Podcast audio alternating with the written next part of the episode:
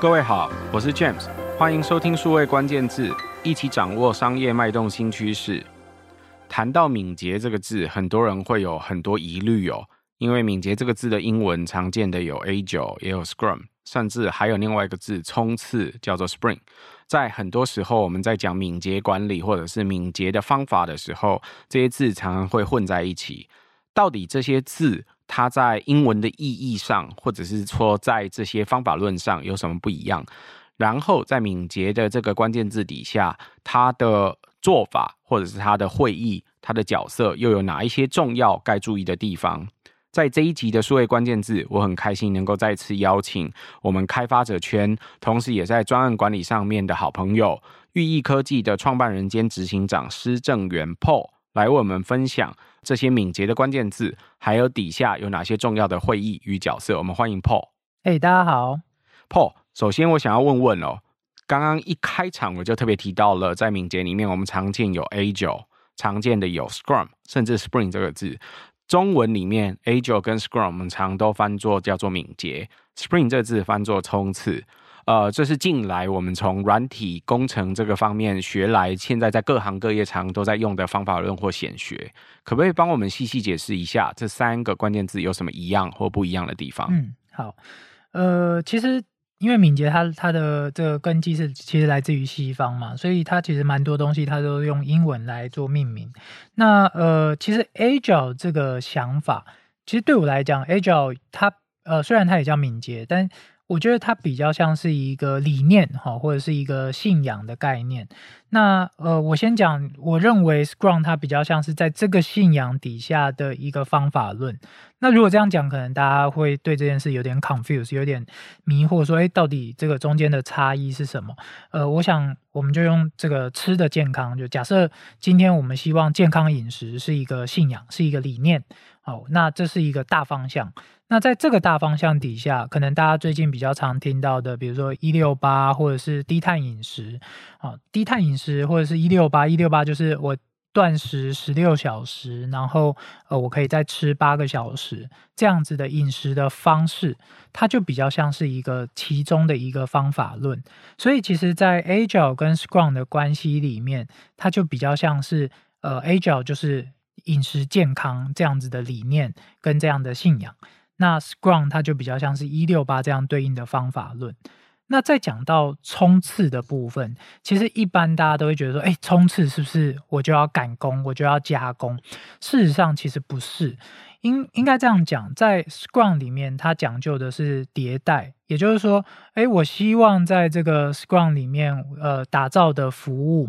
好，那我最主要是希望我有一个，比如说我有一个目标，我希望精进这个服务，那所以我就会用 Scrum 这样子的方式去迭代，去精进我的服务。那在精进的过程中，比如说我举个例子好了，就以我们呃这个假设我们今天要盖一批房子，我们总共要盖一百栋房子，那。第一次我在盖房子的时候，我不会说，哎，我一次就要打造一百栋房子，这样子对很多人来说，可能这个压力是非常非常的大，所以我们就会把它稍微切分。我第一批要盖的房子可能只有三栋。那在我现在这个整体的工作流程还不完整，这个不不是非常确定的状况下，我可能是呃先边摸索边打造这三栋的房子。那在这过程中，呃，我就会 set up 很多的 sprint，很多的冲刺的阶段。所以我在盖前三栋房子的时候，我可能第一个冲刺阶段，我预期是可以盖到呃其中的，比如说。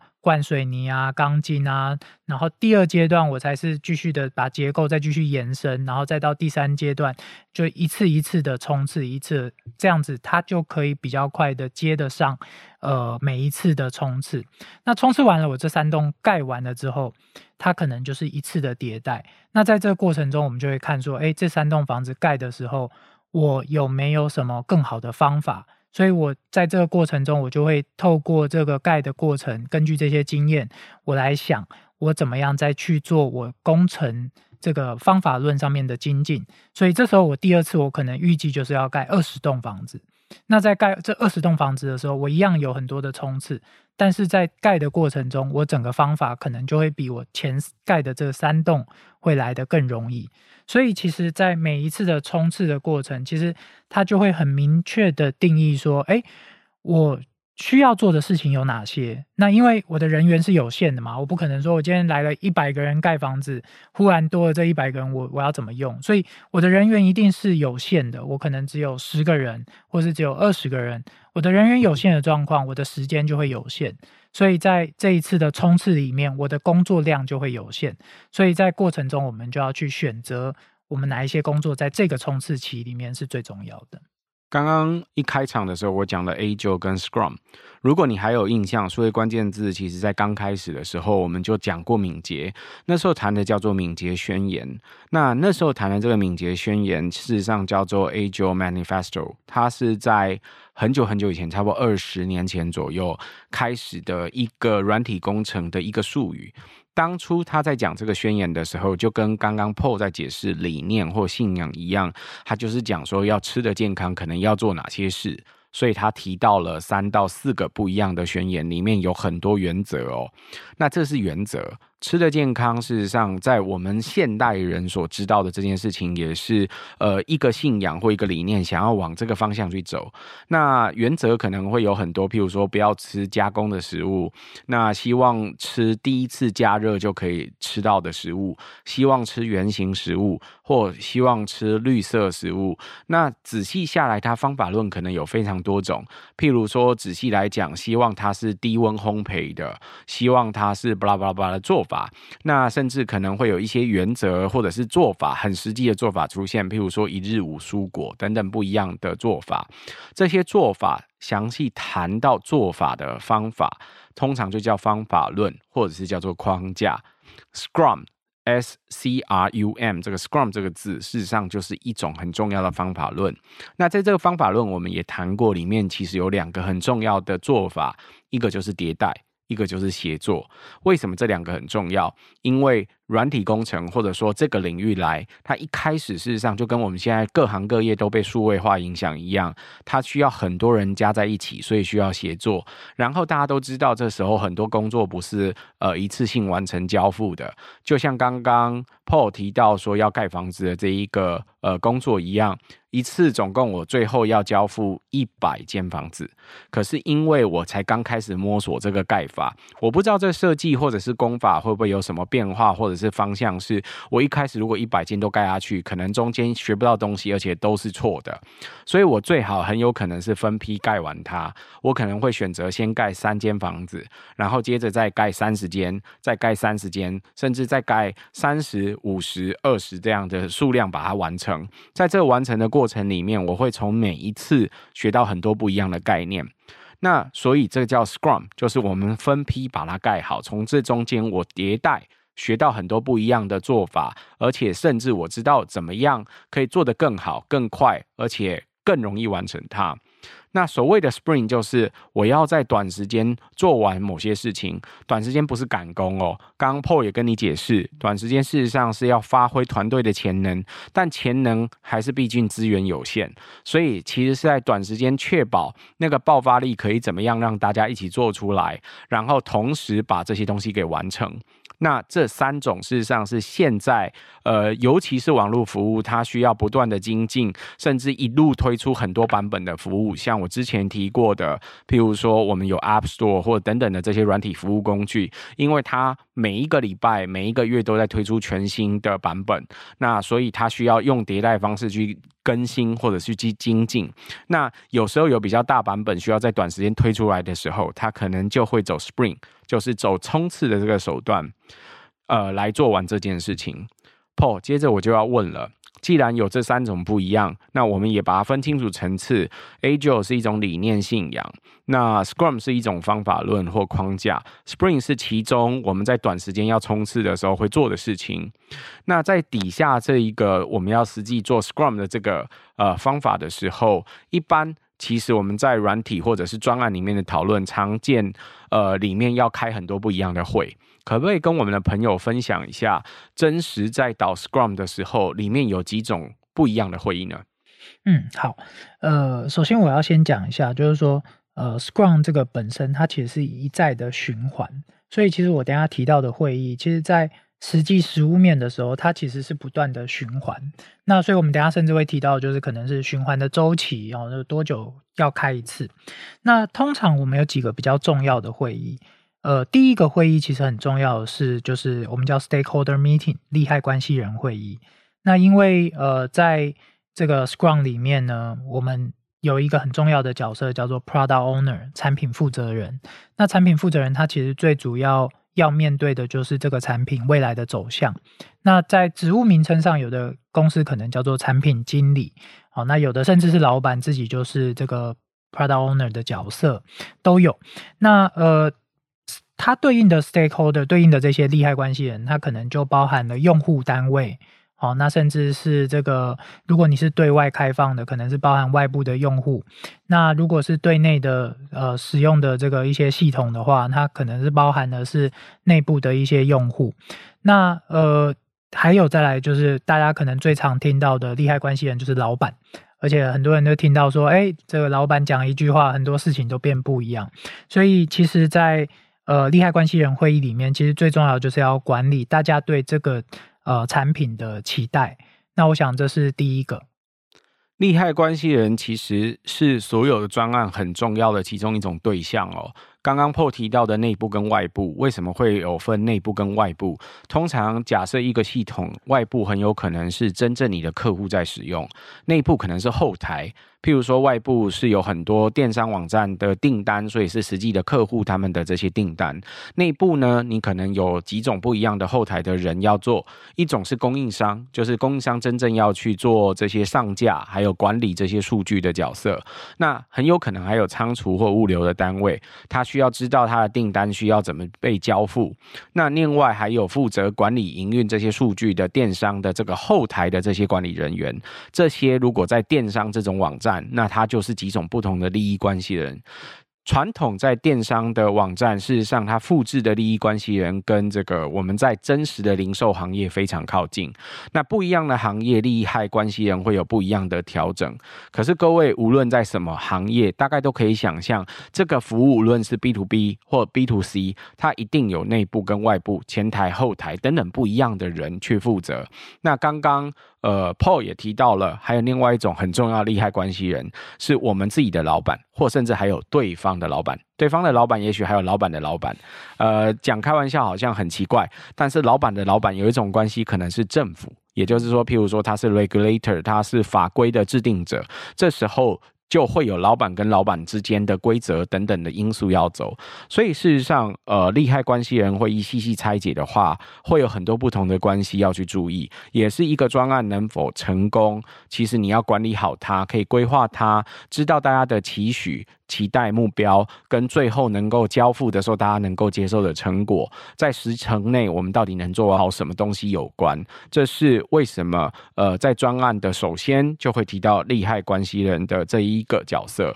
那还有其他什么会议呢？是，我觉得 James 讲的非常好。那当然，我想利害关系人会议我们就不继续往下深讨，因为这个如果深度讨论的话，大家又可以开一集哦。那我我先稍微往下介绍一下，就是第二个，其实我们最常遇到叫做 “Spring Planning，也就是这个冲刺的规划的会议。那为什么会叫冲刺的规划会议呢？因为呃，其实每我们刚刚有讲到，每一次的冲刺，假设我现在有十个工程师，那我们其实就。只有十个工程师对应的上班时间，所以呃，我们每一次在做事的时候，我们不能说，哎，我这次冲刺我要把所有事情都做完，因为我的工程师的时间是不够的。所以通常我们会选定一些工作，那在选定的过程中，其实我们就要彼此达成共识，也就是说，呃，产品负责人要跟所有的工程师。呃，去确认，那当然也有可能是执行者去确认说，这些事情是不是能够在这一次的冲刺期做完。如果我这次的冲刺期设置是两个礼拜为一个周期的话，那这两个礼拜能不能把这些事情做完，就是在 Spring Planning Meeting 里面去完成。Paul 的分享其实到这里。呃，大家不知道有没有听出这种专案，其实通常有一个很基本、很基本的目标或原则。这些 Scrum 的这些做法，事实上跟研发的过程非常有关。那实际上在不同行业的用途，有时候是研发，有时候是精进或改善某一些日常常见的服务或过程。Paul。如果在 Spring Planning 在软体专案管理的时候，我们常谈到的这个角色，呃，很有可能除了 PO 就是这个产品的负责人之外，另外还有工程师或设计师等等的角色。在实际上不一样的行业里面，譬如说在餐厅里面，我们是不是也可以说，假设这一个角色可能就一样有 Product Owner，一样有产品负责人或服务负责人，但是里面的角色可能就是厨师啦。是服务生啦，是前前台的接待人员啦，等等不同角色。那今天无论是要研发新菜色，或者是今天是要这个重新精进我的服务，譬如说我想要取得米其林的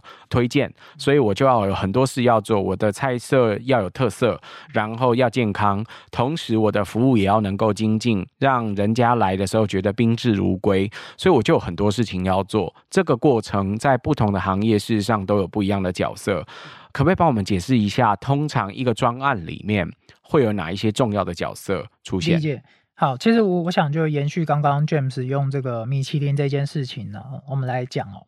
呃，如果今天呃我们想要有意识的去夺得米其林的这个星星的话，那我可能就会先 break down 说米其林里面它的标准是有哪些事情。那假设里面有这个二十件事情是我们要达成的。那我当然，这时候我要找我公司的服务生，跟我我们公司的这个厨师，大家一起来演绎这个事情。那绝对不是说，哎，两个礼拜我所有事情就达成，所以它可能是一个周期，我才能去达成这一些对应的二十项规范要做到的事情。那所以这时候我就要切分了。那如果我们在前两周，如果我们设定一个冲刺。那在这个冲刺周期里面，这二十条我们能达成其中的三项。那比如说第一项可能是我们要研发两道新菜色，那这两道新菜色对应到的就是厨师他要能够在实验的过程最后给出一个完整的菜色，在这两周的冲刺期里面。那如果说，哎，我们在服务的流程上，我必须要精进到呃菜色煮好到交付给这个。来吃的人，好，那这个过程能够更快速，比如说从原本的这个二十分钟变成我要精进到十分钟，那我在整个服务流程的设计上面，是不是也要在这两周冲刺的时候，我也要做一点呃调整跟迭代？那这可能就是服务生要去精进的项目。所以呃，在这过程中，其实我们可以发觉一件事情哦，在这里面就有一个叫做。呃，负责指派工作的人，那这个在呃这个 Scrum 的体制里面，他就是我们讲刚刚讲的所谓的产品负责人，就是我负责去盯大家确确实的完成。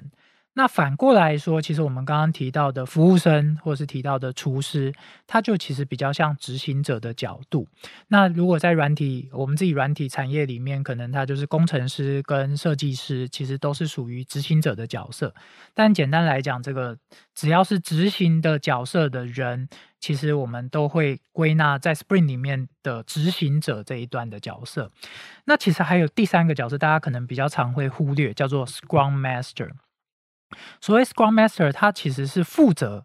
管理这整个 Scrum 流程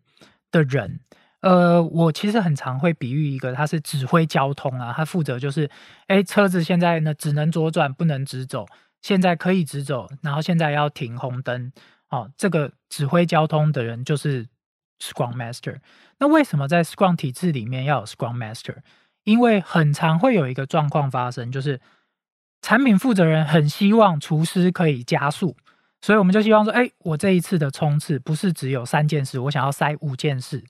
可是执行的人说，哎，不行，我我的时间就这么多，那如果要再多做，我是做不来。那这时候双方可能就会有一些 argue，有一些争执。那在争执的过程，其实 Scrum Master 他就要进来做一个协调。好，那就是说，哎，现在我们真的只能做三件事，所以。这个产品负责人可能要跟后面的利害关系人沟通，我们可能需要更多的时间。那或者是我们要怎么样去调整工作，但是我们不能违背这个原本这个 Scrum 的程序的走法，所以这时候就会有需需要有一个第三方的 Scrum Master 的角色来去做整体的管理。所以这个在整个 Scrum 的制度上，它的循环才会一再持续的进行，也才不会说，哎，因为太高压而造成大量人的离职哦，或者是造成这个 Product Owner 有各种的不舒服。这时候有第三方的处理就会比较容易进行。我刚刚会问说角色不一样，是因为有很多时候很多公司在设计这些角色的时候，会把角色混淆，或者是把角色放在同一个人的身上。以刚刚在讲餐厅要精进到他可以拿到米其林星星来说，事实上大概就有几种角色，一个是餐厅的老板。另外一个是呃，我们常见像厨师啊等等不一样的角色，然后第三种可能就会是前台的领班啊，或者是等等人员。那我会这样说，很多时候因为餐厅老板刚好就是厨师，或者是餐厅老板刚好就是领班，甚至他两个呃夫妻店，所以都合在一起等等，你就会看起来好像是一样的东西。事实上，这三个角色互相有一致或不一致的地方哦。餐厅的老板可能是实际上这个 product owner，他的目标是要取得改进这个餐厅的菜色跟服务，让这个餐厅可以拿到米其林的呃认证或推荐。可是，呃，他是 product owner 的角色，他还有很多 stakeholder 要做，他要去面对很多外部的人，或者是很多供应商啊，然后同时也要面对客户等等的不一样的角色。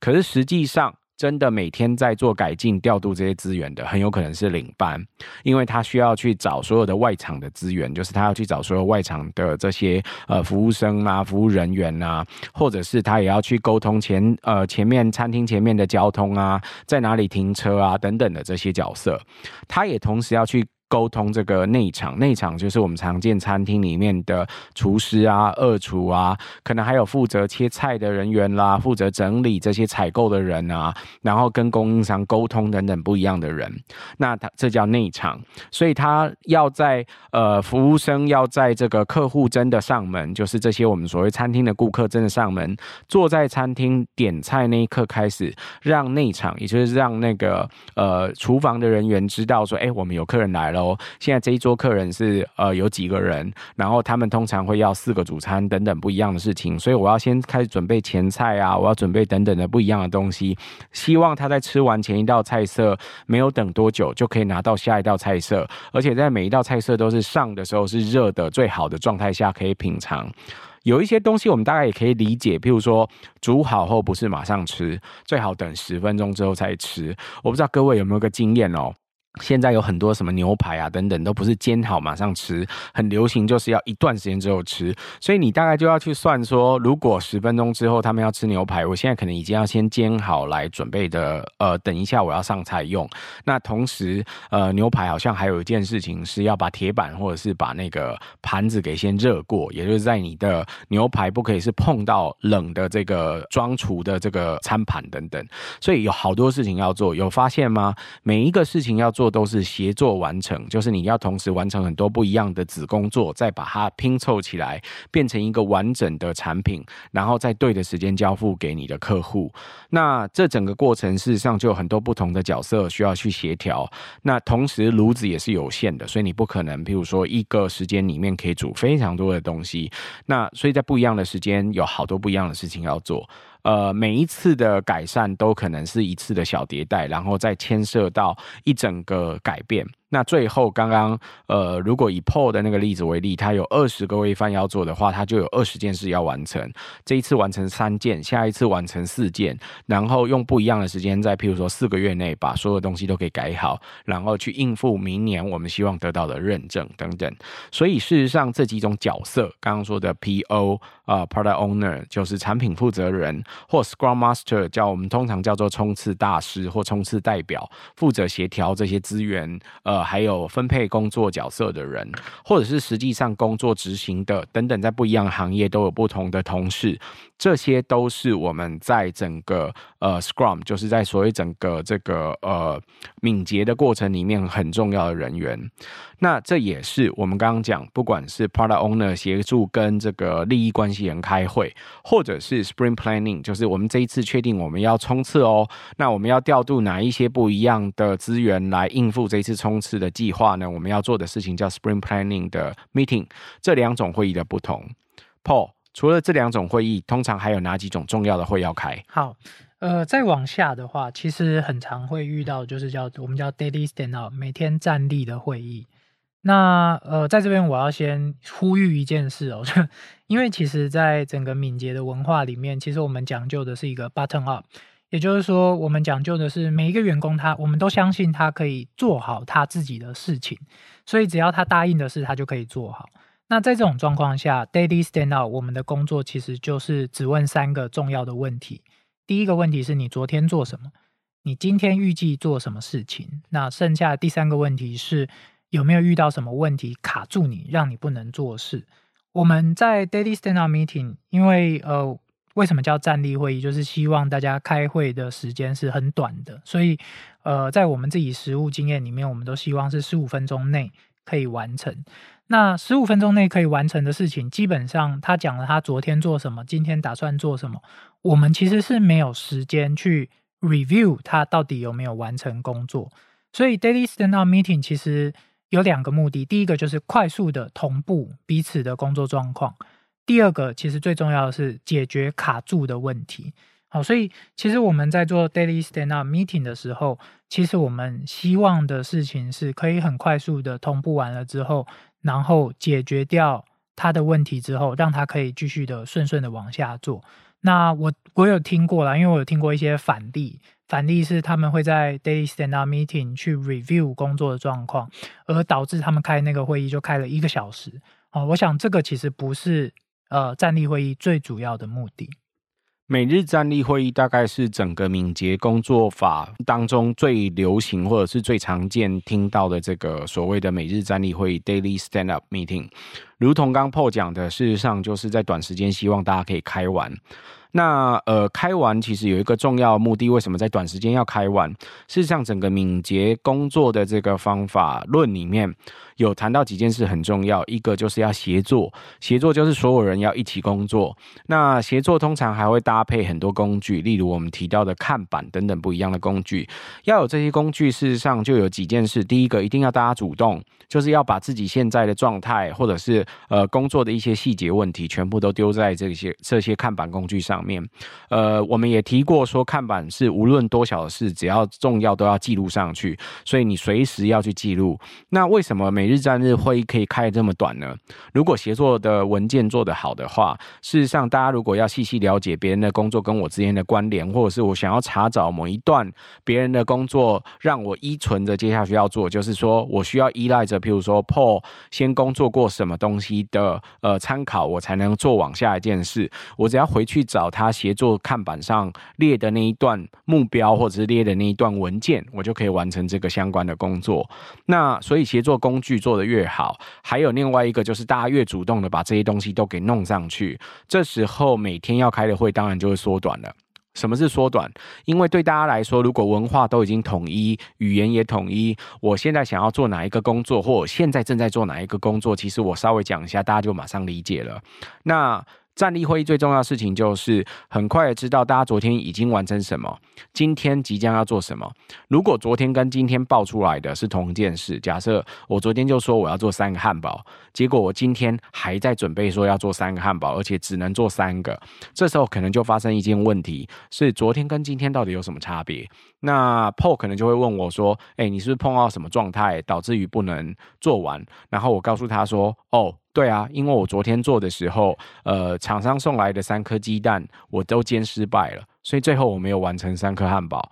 那汉堡里面一定要有鸡蛋，所以我最后不能完成它。这时候也许我们就很快的要讨论一件事，那我们今天要试做这汉堡，还一定要加鸡蛋吗？还是我先准备牺牲掉我原有的这个菜色这个 recipe 的其中这个鸡蛋这个项目，我还是可以完成汉堡，只是里面没有鸡蛋，它会不会影响我们口感太多？会不会影响我们产品的品质太多？如果不会，那我们是不是干脆呃这几天的汉堡先不要用？最近很缺蛋。哦，等等的这个例子，所以你就发现了一件事情，呃，站立会议不该开一个很长时间，但所有工作人员都要在。它就像我们常讲的，在战场里面要透明，让所有人都知道现在状况在哪里。如果有人卡住，那就知道大家有可能要帮忙补位，或者是谁可以去帮忙做什么来完成这件事。这是每日站立会议最重要的事情。那除了每日战役会议，还有什么哪些重要的会议要开吗？嗯，好。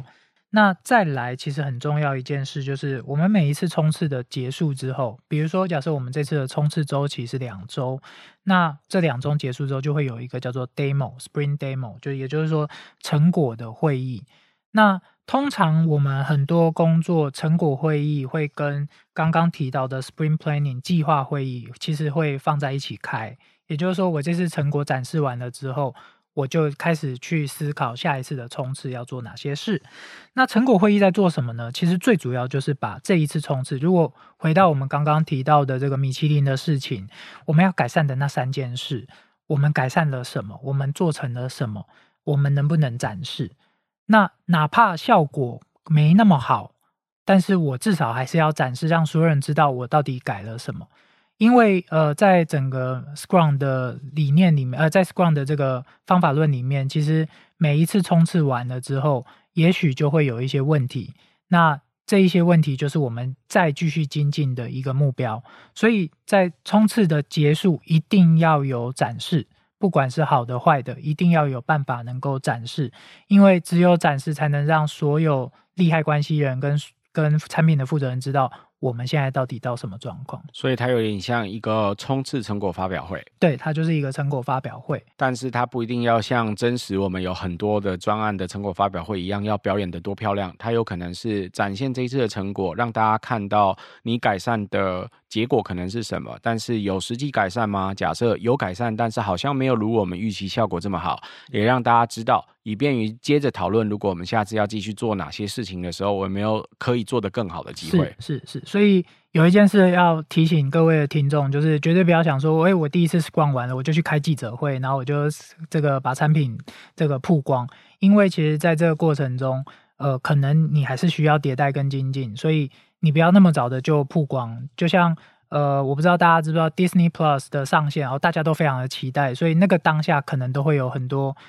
延伸的问题，所以在这个之前，他可能已经经历过三到四次的迭代，也就是说，他在内部里面其实已经不断的在迭代，等到成熟稳定了，他才会开始做呃大型的曝光。所以，其实我们在做产品的过程中，其实呃我们就会选定在比较早的阶段就能够内部做一些曝光，或是内部就能够做一些营运，甚至做一些小规模的测试的营运。这个其实都是在我们做软体也好，其实非软体产品其实也很多都是类似的做法。那我这时有个笨问题要问了，既然 Scrum 是一个方法论，然后 Sprint 是呃一次的冲刺，你刚刚也提到了冲刺的时候，呃，可能开完一个成果发表会，同时是冲刺会议下一次要计划的开始，我可以在 Scrum 里面一直跑冲刺吗？理解，呃。一般来说，我们其实通常会让团队在中间的过程一定要有些休息，而是我们有特定的目的，我们就会开始召集这个 Spring。那其实，在 Spring 完了之后，我刚刚最后还少提到一个会议，叫做 Retro Meeting。好，那 Retro 的全名是 Retrospective，这个英文字，回顾的意思。回顾会议，对。那回顾会议其实它在做什么事情呢？其实就是当我们每一次冲刺完之后。我们应该要回头来醒思，就是说，哎，我们这次冲刺的过程有没有遇到什么问题？有没有什么不如我们当初的想象的事情？那我们在下一次的冲刺，或是我们这个在接下来的迭代的方向，有没有什么要做改善的？好，所以这时候 retro meeting 通常都是由工作的，就由执行者反过来提出建议。而不是说，哎，我坐在这里面听产品负责人或是听老板训话，不是哦。其实这个会议最强调的其实是让执行的人在第一线看到的问题跟看到的现况，就像刚刚 James 提到的，哦，现在蛋价涨了，可能不能用蛋，我可能要做什么的改善。他看到了这个问题，所以他在 retro 里面，他就会去表达出他有这个问题。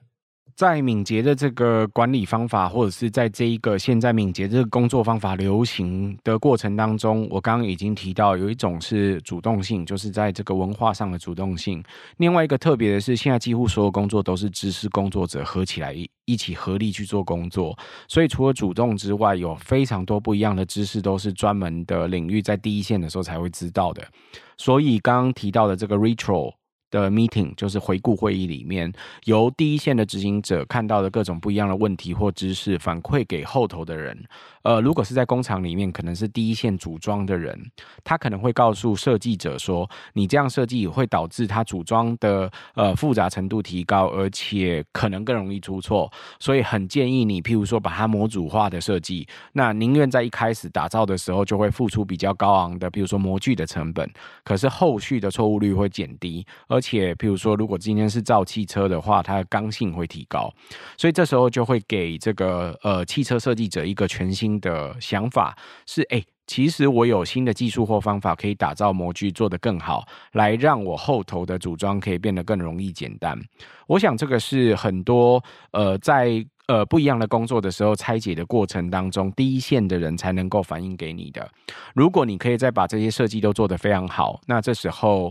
呃，整个 process 整个流程就会变得更顺利。所以这是为什么，呃，不一样的会议，像刚刚提到的这个 retro 等等不一样的会议，呃，它的重要性跟目的的方向。那我另外有一个也算笨问题要问的是，这两种会议或这几种会议可以叠在一起开吗？譬如说，冲刺的成果发表会跟回顾会议，跟下一次冲刺的呃计划会议可以放在一起开吗？还有就是 Product Owner Meeting 或者是每日战役会议可以合在一起开吗？然后它应该多久开一次呢？每一次要开多久？好，OK，呃，一般来说，我们大概会分成三条线，哦。第一个线叫做 stakeholder meeting，就我们最一开始提到的这个会议。那 stakeholder meeting 因为召集所有的 stakeholder，可能是大家都很忙，所以呃，可能我们一般来说的话，在我们实务经验上，可能是一个月会做一次呃全盘的汇报。那当然也有一些比较这个密集一点的，可能会两个礼拜召开一次。那或者，是在专案一开始的时候比较常开，对，但是等到专案开始的过程里面，就定期只有一个月召开一次。是是是，所以其实因为这个的目的是为了让所有利害关系人都了解我们的现况，所以这个会议其实比较呃视实际的状况而定。那第二条线其实是在刚刚讲到的 Spring Planning、Daily Stand Up 跟 Spring Demo，因为。呃，这个就是比较像是有冲刺的时候，我们就会召开这几个 meeting。那当有冲刺，只要有开头，就要有 demo，就是结尾。那这个其实就是不断的 cycle。像我们有的专案，其实现在已经到了五十几个冲刺，哈，七十几个冲刺，因为它一直在迭代的过程，它就会衍生一直新的冲刺。那呃，所以每一次的冲刺就会有头有尾。那如果有的是持续的接续性的一直在冲刺的时候，它就会呃头跟尾，也就是说刚刚提到的 Spring Planning 跟 Spring Demo 就会合在一起开。这一次的冲刺的结果的成果发表会。跟下一次冲刺开始的计划会议会放在一起，对，会放在一起。这是会看到叠在一起的时候。是。可是，如同我刚刚问的，事实上，呃，不一定所有冲刺都会叠加在一起，有时候是会连续冲刺好几次，没有错。呃，所以会看起来叠在一起，嗯、但是团队不可能随时都在冲刺，所以也是会有在休息的时候。对，所以也有可能，比如说，哎，我这一次冲刺完，可能就休息两周或者休息一周。那这一两周，呃，团队可能去做一些学习跟精进。那在这个过程中，可能就不会叠在一起开。对，所以这个也是有的。那在这条线里面，其实大部分的。呃，工作其实就是在执行者跟刚刚讲到的产品负责人，还有 Scrum Master 这几个角色会是比较重要的角色。那第三条线呢？第三条线是什么？好，第三条线就是我刚刚讲到的回顾会议。其实回顾会议我们很常会呃独立出来，甚至我们公司可能有时候会以聚餐的形式来进行，因为为了让大家比较不会那么。严肃的去说，哎，我不敢表达意见，所以有时候我们甚至会用比较聚餐的方式，就慰劳大家的方式来做这个 retro 的 meeting。那 retro 的 meeting 其实我们通常可能呃一到两个月，甚至有的拉长一点，一季才会开一次。那 retro meeting 我们其实为的是精进整个工作流程跟工作现况，所以有时候也看说，哎，执行者如果都有很多这个疑惑，有很多问题，甚至发现到很多新的趋势，他们想要表达的时候，我们其实就会召开这个 retro 的 meeting。所以 retro meeting 基本上原则上都是在呃 spring 告一段落，比如说我做一个 spring demo 完了之后，那我们假设也有共识说这个礼拜我们大家要稍微放慢一点，所以在那个礼拜我们就会去召开 retro meeting。对，那其实呃，retro meeting 其实它的目的是为了精进整个 Scrum 的流程，所以通常我们也不会把它跟 stakeholder meeting 放在一起，呃，也不会跟 Spring 放在一起，因为呃，我们希望大家是从局外人的角度给出建议，所以大概会分这三条线。那一般来说啦，从我的自己在过往实务的经验，其实我看到的其实是。呃，stakeholder meeting 其实通常是最困难的，因为呃，在里面你可能要做到向上管理，然后你甚至可能要对整个市场跟销售要非常的了解，你才有办法对这个 stakeholder 的管理做得比较完整。所以很多这个做 product manager 的，哦，做产品经理的，或是做产品负责人的，他可能不见得是销售出身，所以他要来统合大家的意见。那可能你要用一些数据来做佐证，甚至你可能要有一些额外的经验，你才有办法领导这些呃利害关系人。那如果进到 Spring，哦，就是已经到了这个 Spring Planning，然后呃也可以做到一些工作的分派的时候，理论上这个问题就会开始变小。那到了 Retro 这一段，其实基本上大家如果可以做到比较。放松跟愿意表达意见的话，其实为的是让整个团队可以做更多的精进。那这时候团队就会形成很好的这个循环。哦，那这这样子大家的工作就会越做越对事情是有兴趣的。今天 Paul 来为我们分享了整个敏捷的几种不一样的关键字，它的层次跟角色，还有会议的不同啊。首先讲到了 Agile Scrum。跟 Spring 这三个，两个虽然 Agile 跟 Scrum 都翻译成敏捷，但一个比较靠近理念跟信仰，一个 Scrum 其实是它里面最现在大家最熟知的方法论，怎么样去迭代的整个工作的方法的过程。那 Spring 更是其中这个迭代的每一次的段落，呃，可以做的事情叫冲刺哦。那呃，除了这个之外呢，更重要的是，事实上你在做敏捷的时候，里面有几种不一样的会议。首先，其实最困难的就是 PO，就是我们说的产品负责人，他要开的会议常都是跟这些利害关系人一起开会，stakeholder meeting。那他要去整合这些七嘴八舌的意见，把大家都一致，呃，需求跟呃期待都放成一致之后，呃，然后接着在专案的整个过程，他一段时间就要跟大家同步一次，确保大家的想法跟能够接受的期待是在同一个范围以内。那呃，实际上在跑迭代的过程里面，我们常常都叫做 Sprint 冲刺。那这个冲刺可能就有冲刺的计划会议跟冲刺的成果发表会，分别叫做 Sprint Planning Meeting 跟 Sprint Demo Meeting。那除此之外，因为每天大家要同步知道大家现在的状态在哪里，所以会有每日站立会议，叫做 Daily Stand Up Meeting。那除此之外，对于所有的工作者来说，我们希望它是一个主动的文化，可以。主动的去报自己看到的问题，看到整个工作状态，有时候也会看到工作伙伴的状态，想要协助工作伙伴可以工作的更好。所以一段时间，我们可能就会由主要的执行者或工作者来开这个所谓的回顾会议哦。那这些不一样的会议，它其实目的跟角色都分别有不同，也分别有不一样的角色要来参加。在整个敏捷里面，就有 Product Owner，呃，产品或服务的负责人，然后也有 Scrum Master，就是负责整个调度资源，然后协助指派分配工作的人。那最后还有很多不一样的执行角色，这些执行角色在不一样的这个产业或者是单位，它分别的执行角色可能都略有不同。那事实上，这些不一样的角色都可以细细再拆开来，每一种不一样的会议的开法或做法，也可以细细再拆解。我们今天非常谢谢 Paul 为我们的分享。嗯，感谢大家。也谢谢各位在线上的收听。如果有机会，请多多帮我们转发、宣传或点赞。我们下次再会。